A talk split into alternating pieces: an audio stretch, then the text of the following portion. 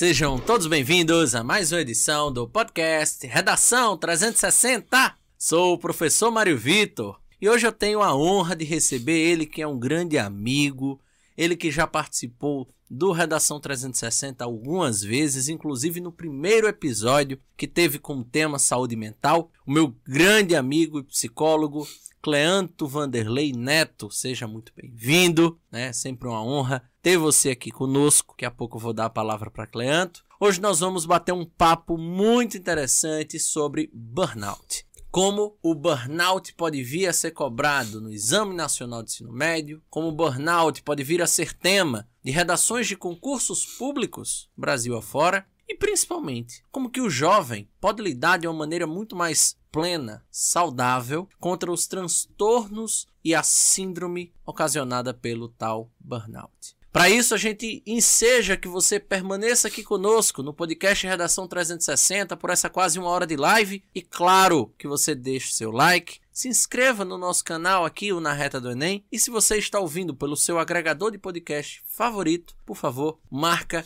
o nosso canal, o nosso conteúdo e compartilha com os seus amigos. Meu amigo Cleto Neto, seja muito bem-vindo. Nosso bom dia, boa tarde, boa noite. Apresente-se para nossa audiência. Olá, Mário Vitor. Olá, espectadores do Redação 360. É sempre uma honra participar desses podcasts que Mário Vitor sempre é, constrói com muito cuidado, muito carinho.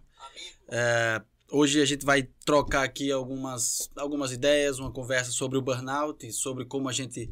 É, quais são boas práticas para lidar com o burnout. É, Vamos conversar um pouquinho, trazer algumas informações para a galera que vai fazer Enem, caso isso caia na, na, redação ou em alguma outra questão da prova. E é isso, estou muito feliz em estar aqui mais uma vez, é sempre um prazer fazer essas trocas aqui com vocês. Grande Cleanto, como eu disse, é uma honra ter você aqui mais uma vez. Né? O Redação 360 já passou aí por diversas configurações, né? Cleanto já participou do Redação, seja na sala de aula da Reta Cursos, seja na, na, no, meu, no nosso estúdio doméstico e hoje aqui uhum. nesse estúdio muito bacana, muito especial, que é o estúdio do Cia Hub. E, gente, nós iniciamos o Redação 360, como sempre, com o nosso editorial. Como vocês bem sabem, eu não sou muito fã de compartilhar histórias de cunho pessoal aqui no Redação 360.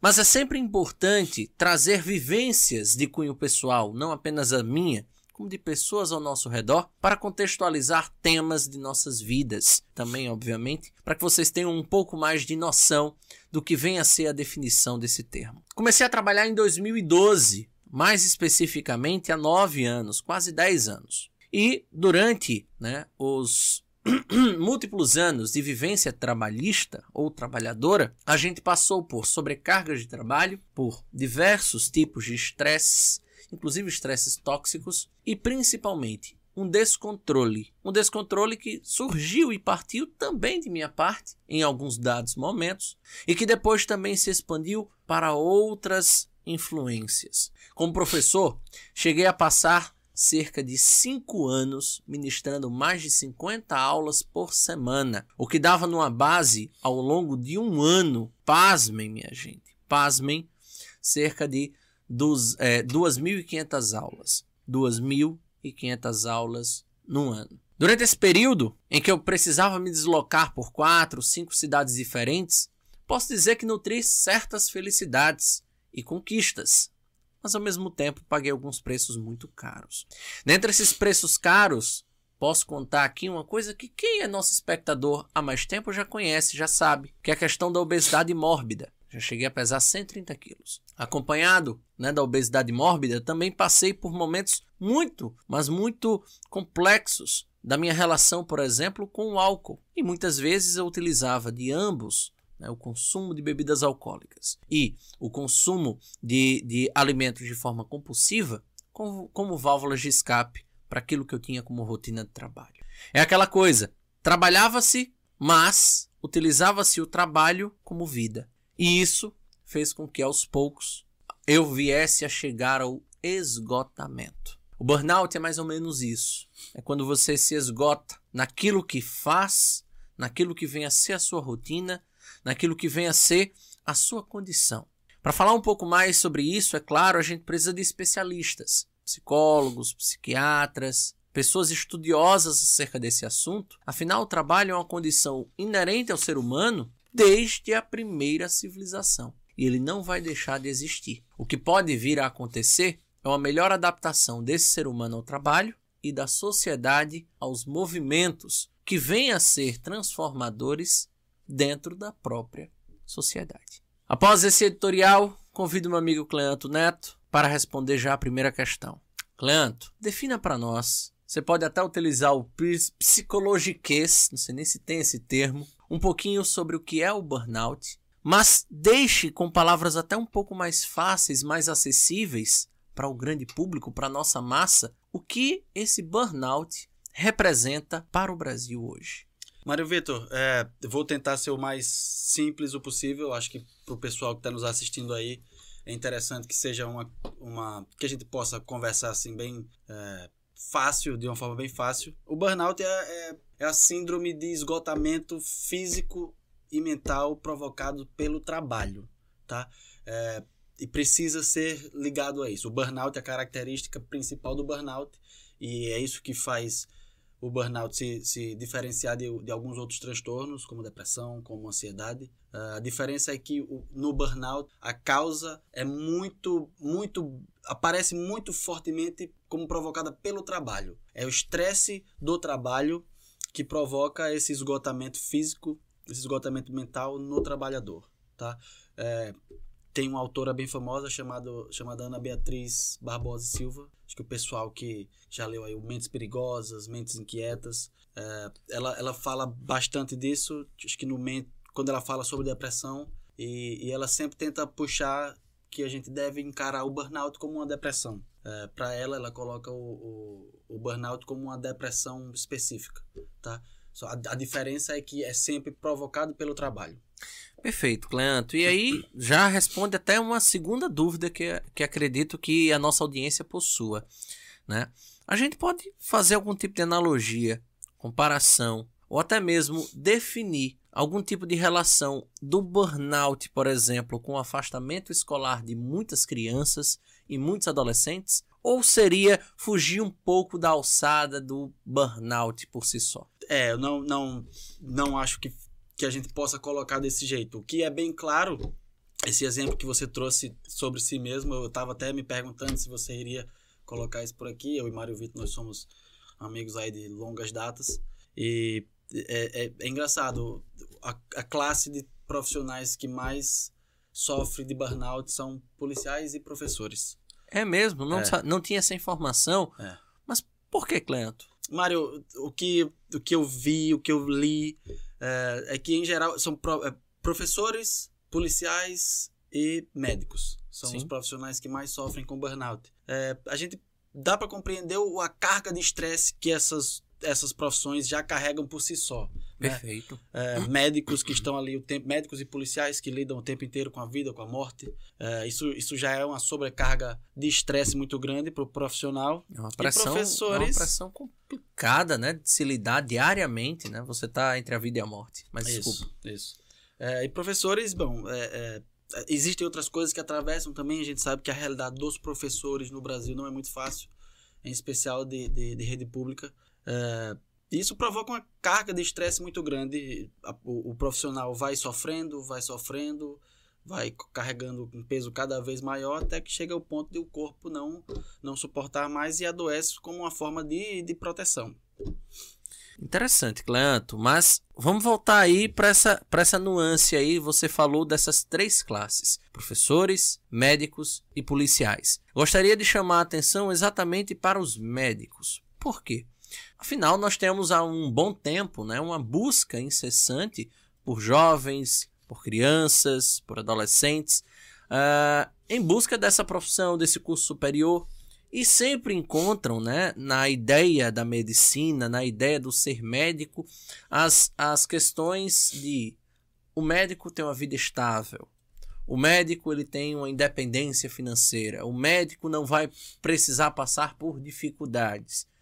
Mas aí tem essa, esse outro lado, né? essa, essa balança. Muitos médicos vivem em burnout. Como é que a gente pode dosar e explicar essa situação? Mário, é, é, é justamente essa lógica de é, essa lógica aí que, que é transmitida aos jovens, aos adolescentes, que, que provoca o, o, burnout. Né? A gente precisa compreender que o burnout ele, ele acontece na relação do sujeito com o trabalho. E é sempre isso. Tá? É, talvez o que você disse, assim, os, os médicos trabalham com burnout. Talvez a gente deva considerar que o burnout é, é aquele momento em que já não dá mais. Me parece mais preciso a gente utilizar algo como estafa. Esgotamento. Esgotamento. Né? É, mas na, na, o, o, burnout é aquele momento em que o profissional já não, não consegue mais, já não pode mais é, trabalhar, já não, já não dá mais conta e precisa ser afastado. Tá? Essa lógica de que, ah, o médico, se você for médico, meu filho, você não vai ter problemas financeiros, você vai viver sempre em paz, em tranquilidade, é justamente isso que, que isso, é uma mentira. Isso é uma baita de uma mentira. Uhum para alguns profissionais isso pode até ter funcionado desse jeito, mas não é a profissão, de maneira alguma, não é a profissão que vai é, suprir todas as nossas necessidades afetivas, é, emocionais. emocionais né? é. Acho que essa, essa lógica aí é o que é o que movimenta o, esse número aí de profissionais com burnout. Então, pela sua, pela sua relação, né, pela sua explicação, nós podemos fazer uma relação íntima entre burnout e a questão do capitalismo? Com certeza. Mas com como? certeza. Como funciona isso? Mário, é, Christian Dunker, professor Christian Dunker, professor que eu tenho uma grande admiração, é, ele fala muito da, da lógica neoliberal, do neoliberalismo e de como essa lógica do neoliberalismo,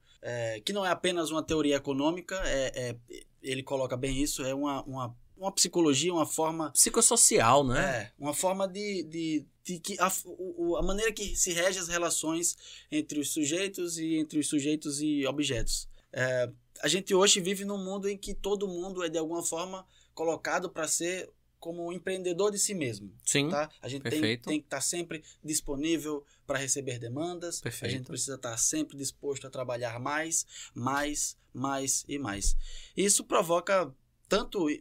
E é, isso é, isso é legal sobre a sua pergunta também dos, dos estudantes, tanto para os adultos quanto para as crianças. Uhum. A lógica de sempre produzir mais, de que você precisa estar sempre é, produzindo e produzindo a qualquer custo, haja o que houver. Isso é, isso é uma exigência muito pesada, tanto para nós adultos e muito mais para os adolescentes, para as crianças.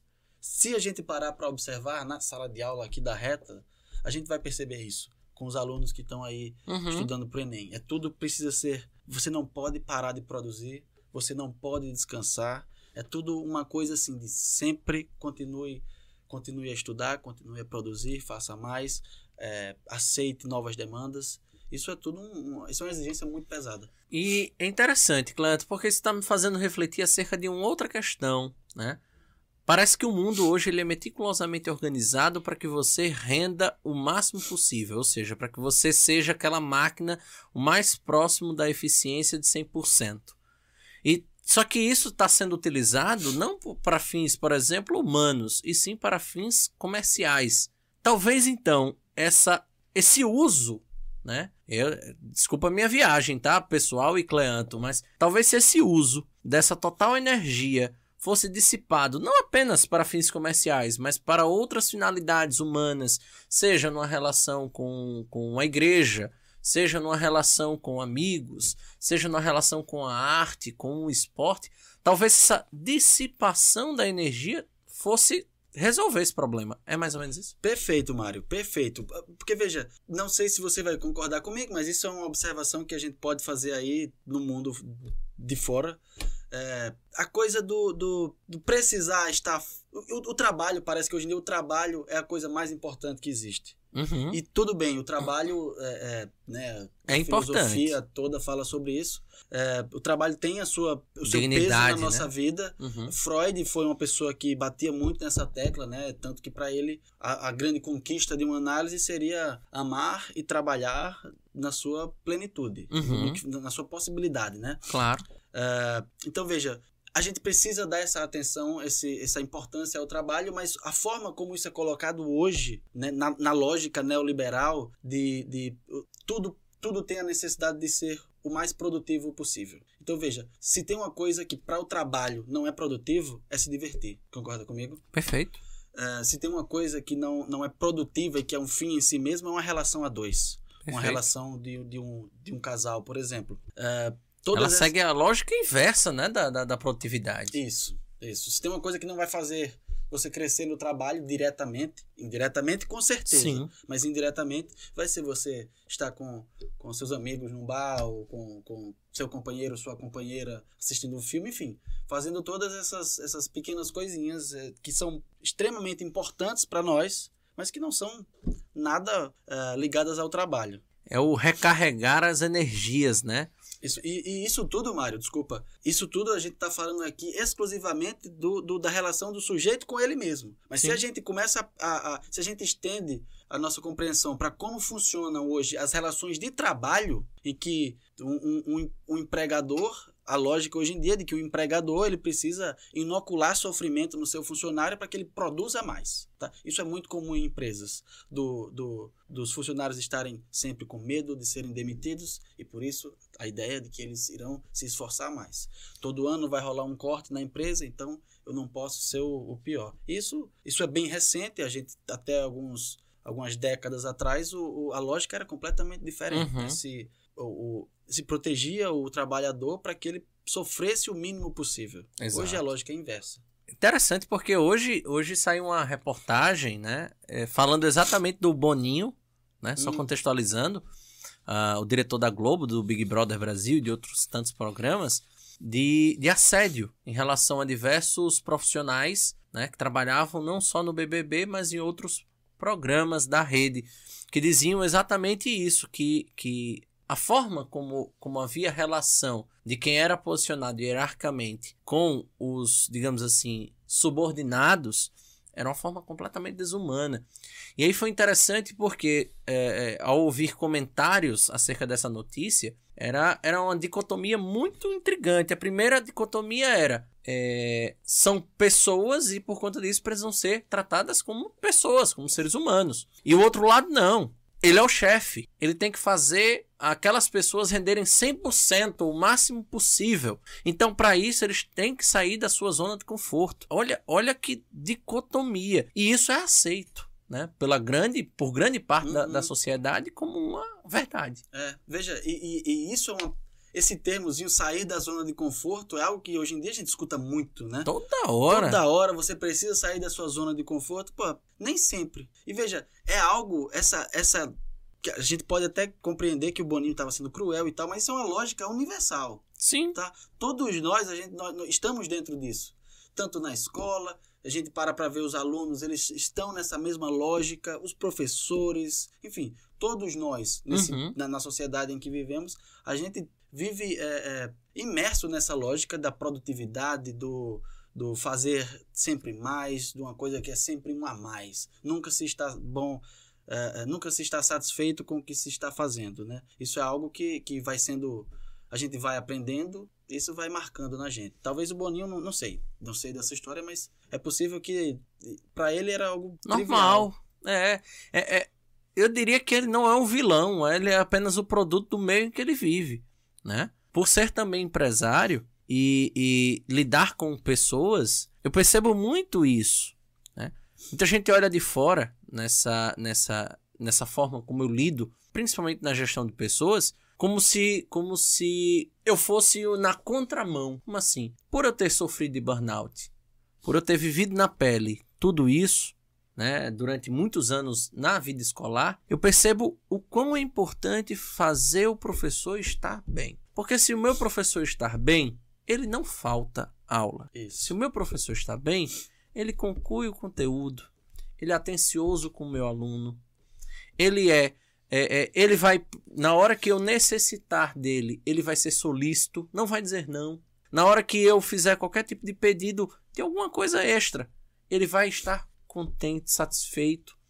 Então, é uma dicotomia, né? Uhum. Enquanto outros lugares onde eu trabalhei a vida praticamente inteira, você era o tempo inteiro colocado para rivalizar contra outros professores, uhum. né? contra, contra alunos. Era, era como se fosse uma guerra, você contra o aluno. O aluno pode a qualquer momento tirar o seu emprego, então eu tenho que Que situação. Isso, e veja, a- é, você começa a falar aí, Mário, a impressão que dá é, é construir aqui um quadro, uma cena, que os professores estão o tempo inteiro com a corda no pescoço. Perfeito. Qualquer passo em falso, o pescoço já era. Então, é, isso é muito realidade, né? Eu já trabalhei em algumas escolas também, a gente sabe que, que enfim, os professores estão sempre nessa corda bamba. É, o, o ano vai passando, vai chegando no final do ano.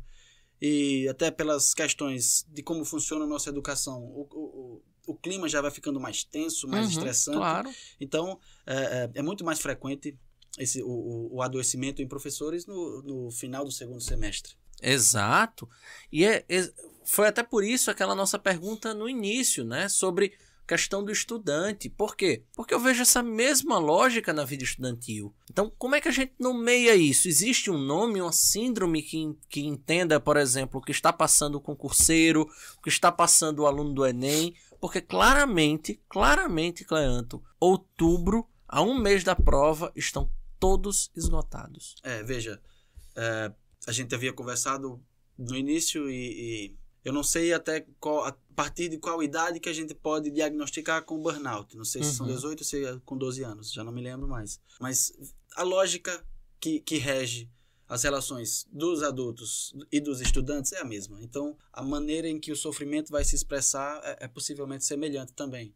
Então, é, o trabalho, o, o estudo é um trabalho. Com certeza. Em Portugal chama-se escola de ofício de criança. Eh, os estudantes, eles, porra, o pessoal aí do Enem já está numa jornada há algum tempo. Isso vai desgastando, vai chegando agora e os alunos estão cansados. Sim, sim. É, é normal, é, é perfeitamente compreensível que eles estejam cansados. Já são muitos meses de, de de estudos preparação. intensos. Aham. E, então, bom, o- se eles não estão, se o cansaço ainda não virou adoecimento, mas a gente pode dar essa atenção desse cansaço ser vivido.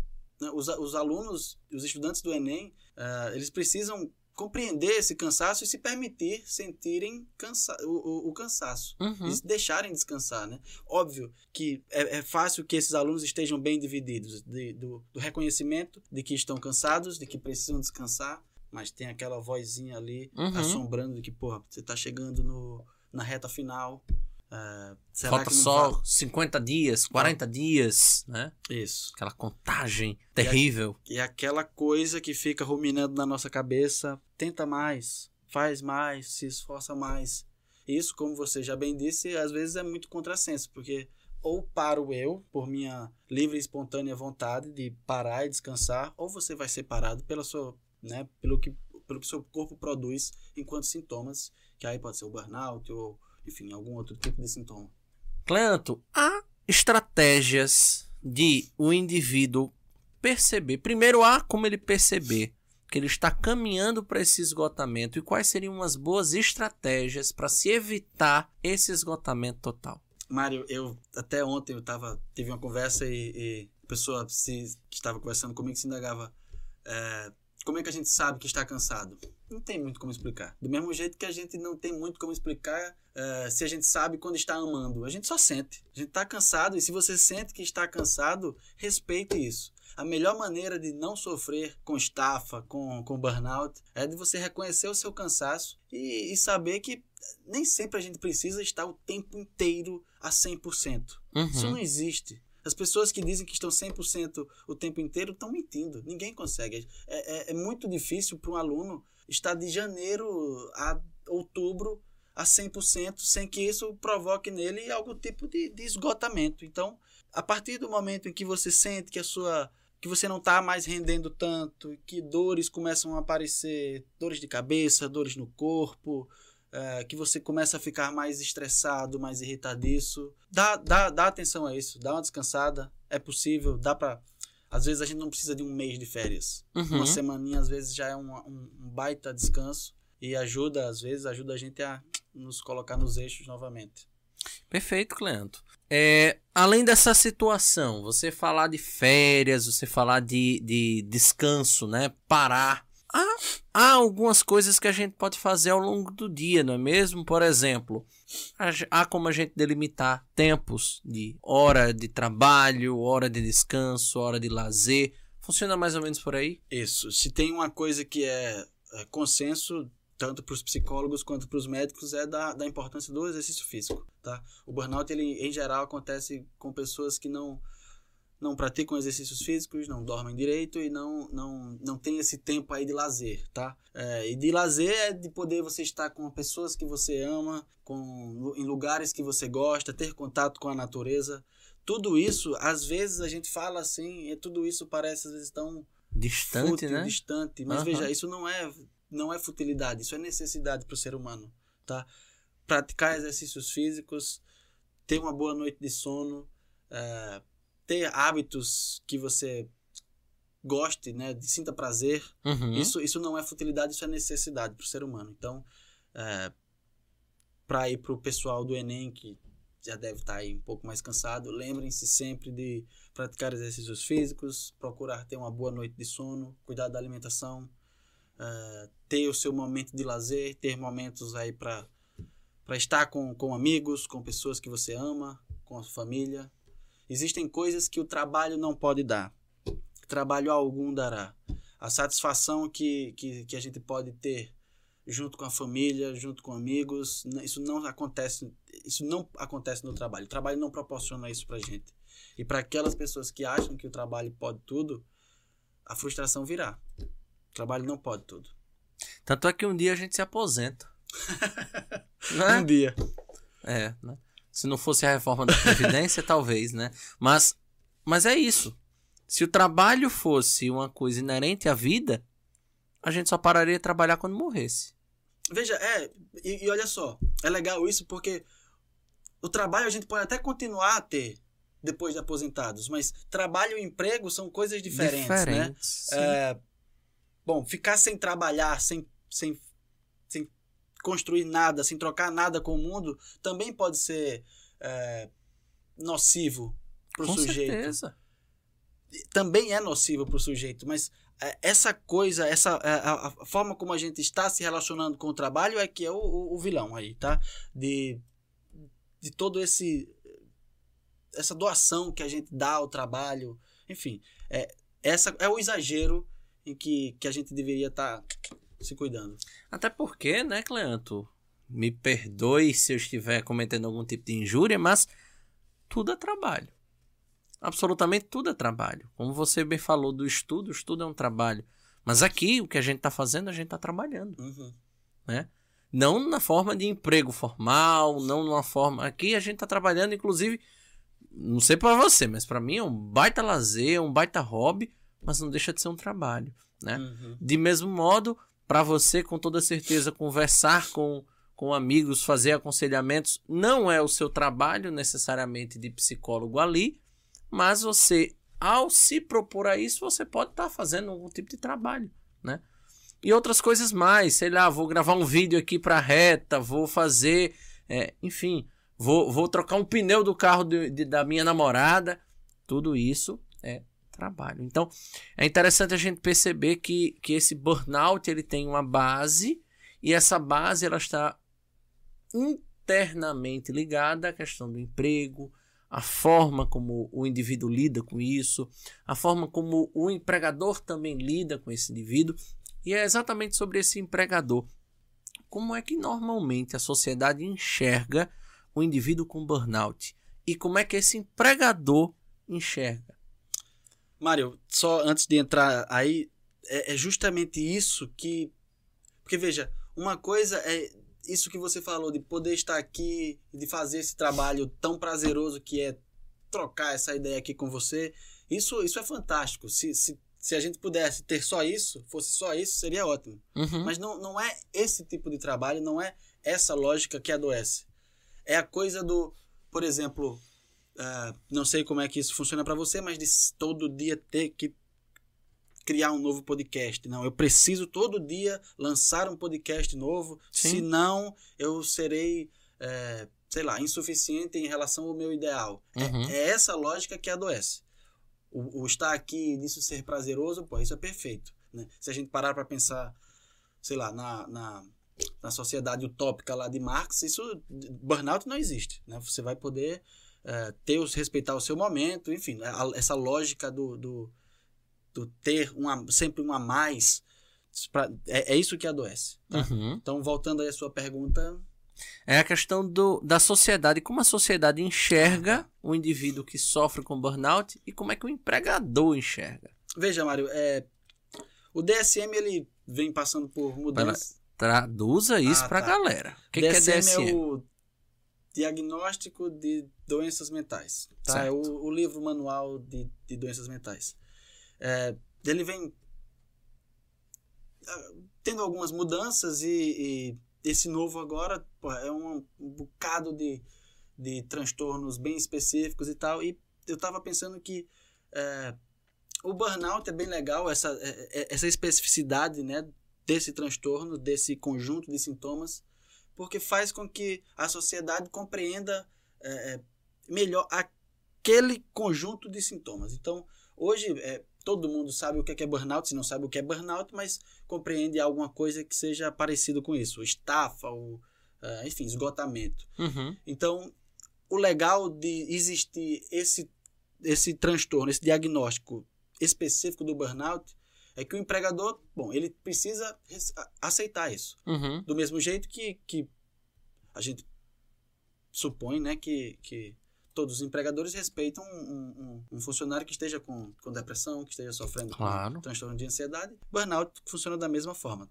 Se está diagnosticado pelo médico, é afastamento e não tem muito o que fazer. Interessante. É, Desculpa, não tem muito o que fazer para o empregador. Para o funcionário, ele tem o que fazer, ele precisa descansar, ele precisa se cuidar. Burnout é uma doença, tá? Então, é, existem, existem certos níveis, mas a gente sabe que eh, terapia e às vezes psicoterapia e às vezes até tratamentos com medicamentos são eh, necessários.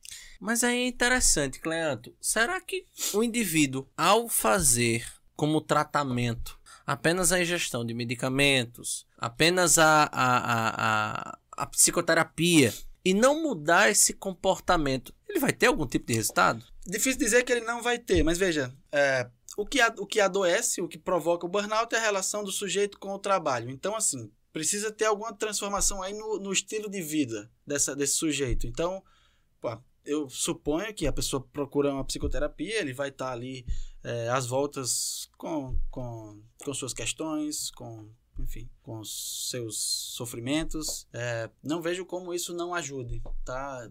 Claro, claro É, que mas, ajuda. mas veja, não é o não é o medicamento, não é a ida para o psicólogo que vai transformar. É necessário para que E no sintoma, né? isso. É necessário que, que, que a pessoa mude um pouco o estilo de vida. A gente já deu aqui algumas, alguns apontamentos, né? Atividades físicas, sono, lazer. Se isso não, não, não, não for introduzido na vida, é muito difícil da gente se livrar desse, dessa lógica. Porque também, Mário, antes de se tornar burnout, isso já está sendo um sofrimento. Antes de se tornar Sim. burnout, você já está cansando até o momento em que você é parado pelo seu corpo.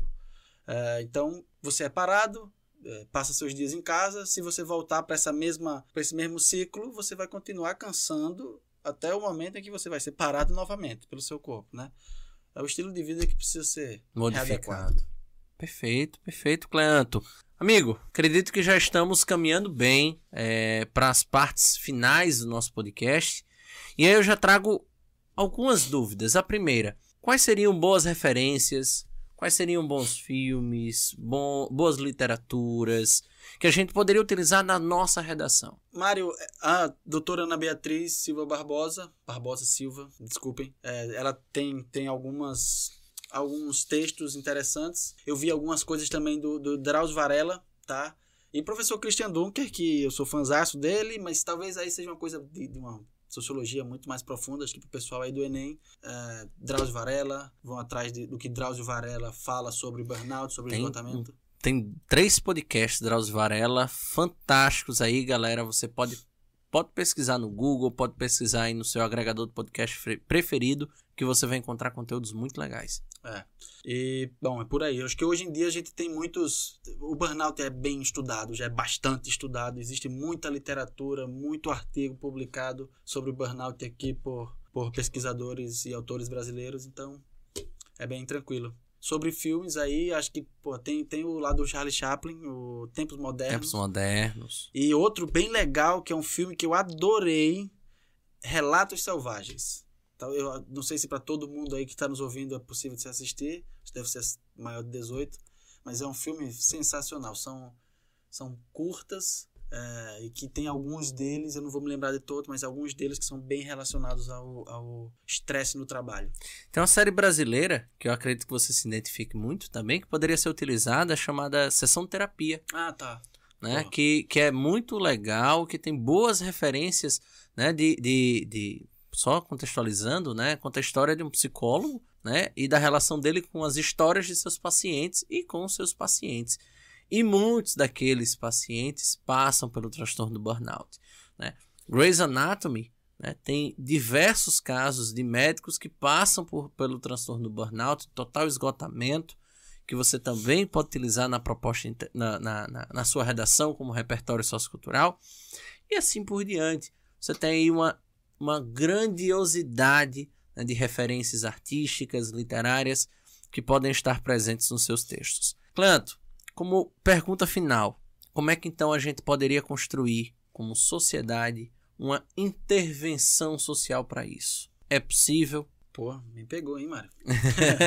Veja, é, talvez se a gente se atentar um pouco mais para esses sinais de, de, de uma exigência exagerada que a gente faz, uma cobrança exagerada que a gente faz uh, a nós mesmos, a gente pode começar a provocar aí alguma transformação. Óbvio que é uma coisa a longo prazo, mas veja, se a gente começar a, a dar o devido valor ou, ou a não dar tanto valor à produtividade de 100% o tempo inteiro, isso já é um, um, um bom caminho. Se uhum. a gente uhum. começa a se ouvir, se a gente começa a se respeitar, a se sentir, Pô, isso a gente, no nível individual, começa a dar, conta disso. Porque, veja, o que a gente passou o podcast inteiro falando é que o, o burnout ele acontece por, pela lógica que rege as nossas relações. Isso talvez a gente vai precisar de um bom tempo para transformar.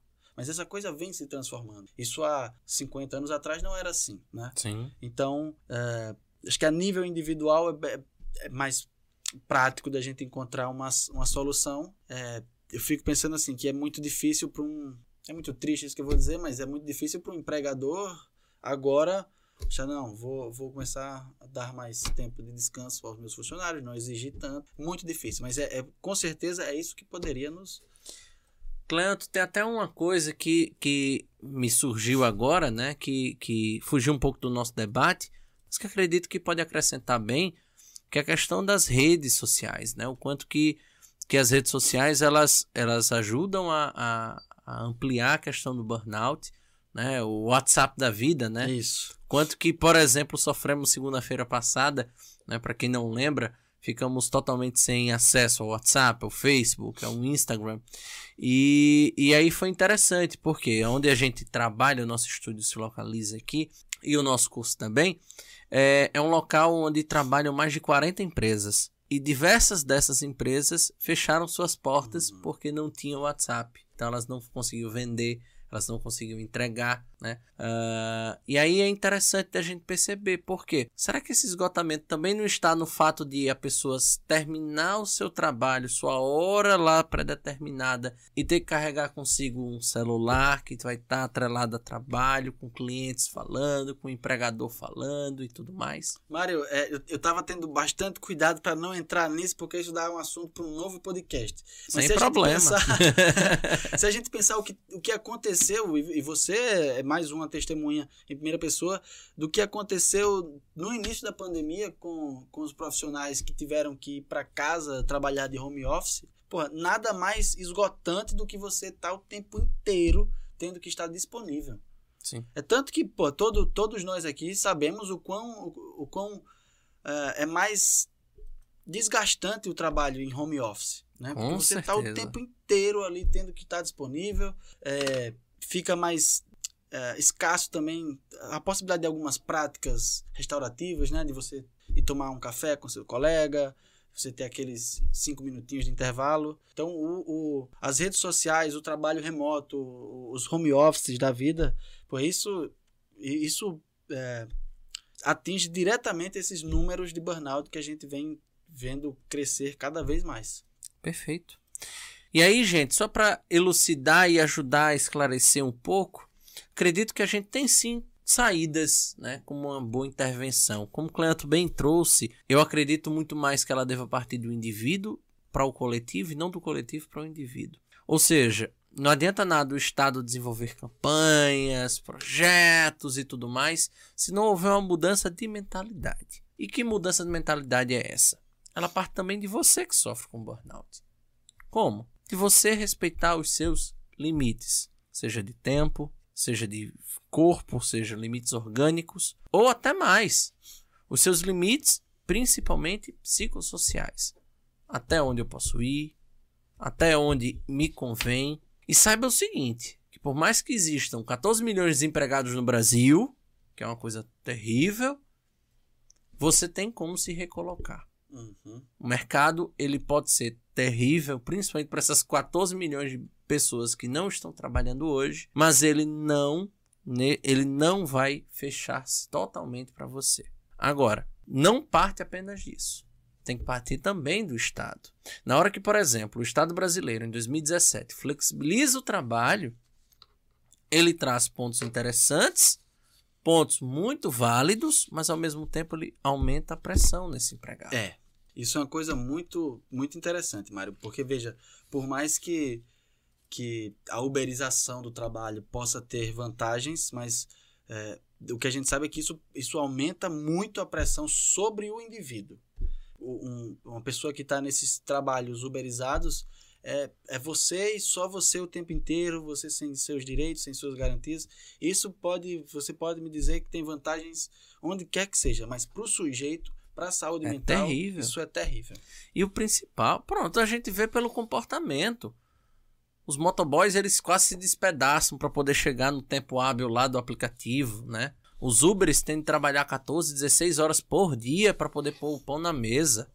Poxa, o cara trabalhar 16 horas por dia dirigindo um carro, tendo atenção máxima, porque dirigir, né, o, o automóvel é uma, é, um, é uma arma, como, uhum. como a gente ouvia na época de autoescola, o automóvel é uma arma. Se você não tiver atenção total, você pode matar ou morrer. Ou os dois. Uhum. Então, em meio a tudo isso, é muito interessante essa coalizão, digamos assim. Coalizão a partir do seguinte ponto. A reforma trabalhista ela deu margem para aumentar o número de empregos e deu margem para as pessoas poderem, entre muitas aspas, garantir uma grana a mais em muitas situações, né? Uhum. De você ganhar o proporcional ao quanto que você trabalha. O grande problema disso é que cada vez mais, vivemos num mundo capitalista, cada vez mais que você trabalha mais e que você ganha mais, você passa a ser mais exigido.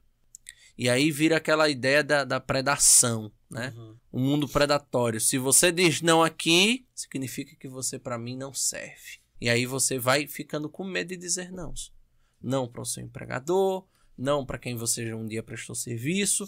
E aí daqui a pouco você fica desempregado, assim como os outros 14 milhões de brasileiros. Uhum. Então, é uma mudança muito mais de gerência dessa questão, né? E de analisar que, beleza, precisamos flexibilizar a forma de trabalho porque o mundo inteiro já faz isso. É uma condição. Mas precisamos também saber que o ser humano tem limites. Uhum. Então, mesmo que eles sejam flexíveis, tem de ser flexível até certo ponto. Perfeito. Meu amigo Cleanto, algo mais a contribuir? Acho que já passamos aqui por, pelos pontos mais importantes. Queria agradecer imensamente ao meu amigo Cleanto Neto, ele que de pronto aceitou participar do podcast Redação 360.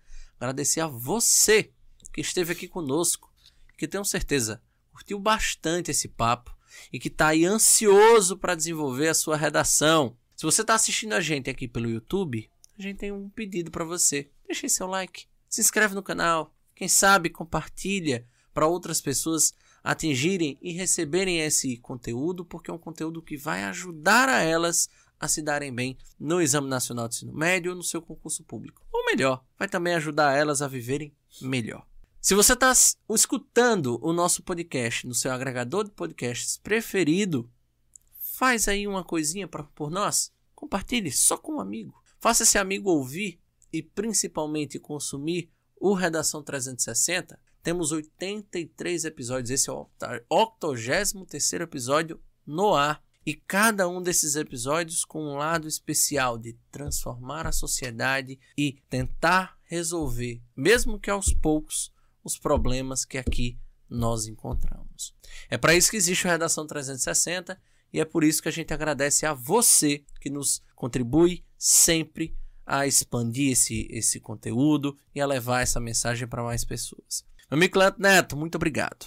Mário, agradeço novamente, é sempre um prazer estar aqui. Eu adoro participar do Redação 360. Fico chateado quando não sou chamado, gostaria de estar mais por aqui. É, queria deixar meus agradecimentos aqui ao pessoal que está nos assistindo, pessoal aí da reta da reta do Enem. Amanhã esse podcast será usado também na nossa atividade. É, e é isso, deixar aqui um abração. É, Mário me chamou aí para participar desse podcast e eu acho muito bacana como você, Mário Vitor, sempre prepara os podcasts com muito cuidado, com muito carinho. É, é, é, por isso que é tão prazeroso vir aqui trocar essas palavras com você.